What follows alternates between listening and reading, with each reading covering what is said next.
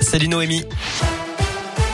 Salut Cyril, salut à tous. On regarde tout de suite vos conditions de circulation. Je vois que c'est un petit peu chargé aux deux entrées du tunnel sous Fourvière. Euh, vous, il y a à peu près 3 km de retenue de chaque côté. Et puis du monde également euh, sur la 43 déjà à la hauteur de la porte des Essarts en direction de Lyon. On a 3 km là aussi de retenue. Du monde attendu sur les routes demain également. Bison Futé a classé la journée rouge demain dans les deux sens. C'est vert aujourd'hui et dimanche. À la une, les dernières heures du procès de Nordal Lelandais, l'ancien maître chien jugé depuis trois semaines pour le meurtre de la petite Maëlys et pour des agressions sexuelles sur deux de ses petites cousines.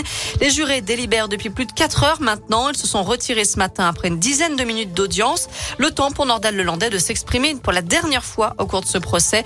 Et vous y avez assisté pour Radio Scoop, Céline Bouchard-là. Chemise blanche debout dans son box face à la cour, Nordal Lelandais a donc pu s'exprimer une dernière fois. Je reconnais l'intégralité des faits qui me sont reprochés avec sincérité, a-t-il dit. Je sais que les familles n'accepteront jamais mes excuses, mais je me dois de leur présenter. Puis, Nordal Lelandais a ajouté avoir entendu ce qu'ont dit les experts sur le long travail à faire sur lui-même. J'en ai conscience et je vais le faire avec une grande détermination. Depuis 9h20, les jurés se sont donc retirés pour délibérer. On rappelle que l'accusé est jugé pour trois crimes et quatre délits.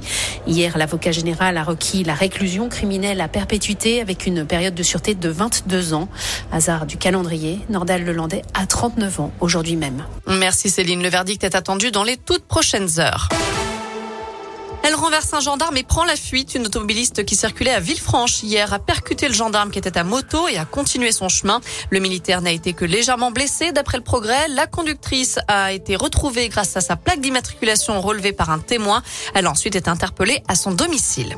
Un rassemblement citoyen ce soir à Vienne. C'est à l'appel de plusieurs organisations politiques et syndicales pour dénoncer une dégradation du climat politique et social depuis le début de la campagne électorale.